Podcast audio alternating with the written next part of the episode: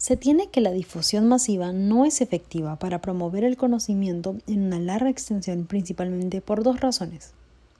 La primera consiste en que el impacto que se crea en el espectador depende de estos mismos y de sus emociones, teniendo una gran contraparte, ya que no necesariamente los sentimientos producidos en los espectadores los llevan a tomar alguna acción o generan algún impacto considerablemente grande en ellos. Esto se debe principalmente a que muchas veces las emociones de cada persona pueden llegar a tener un peso muy poco relevante en sus decisiones y opiniones.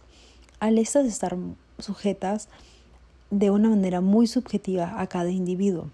Incluso, en algunas circunstancias, se ha criticado que las emociones son obstáculos irracionales que distorsionan la realidad e impiden el buen razonamiento, especialmente para crear opiniones objetivas y pensamientos aterrizados.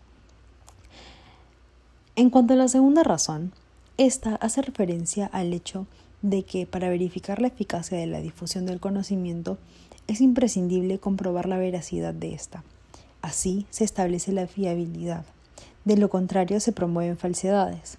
A pesar de esto, lo que ocurre con muchos casos de difusión masiva es que la mayoría de personas no va más allá para comprobar si la información ofrecida es certera o si es que se está exagerando.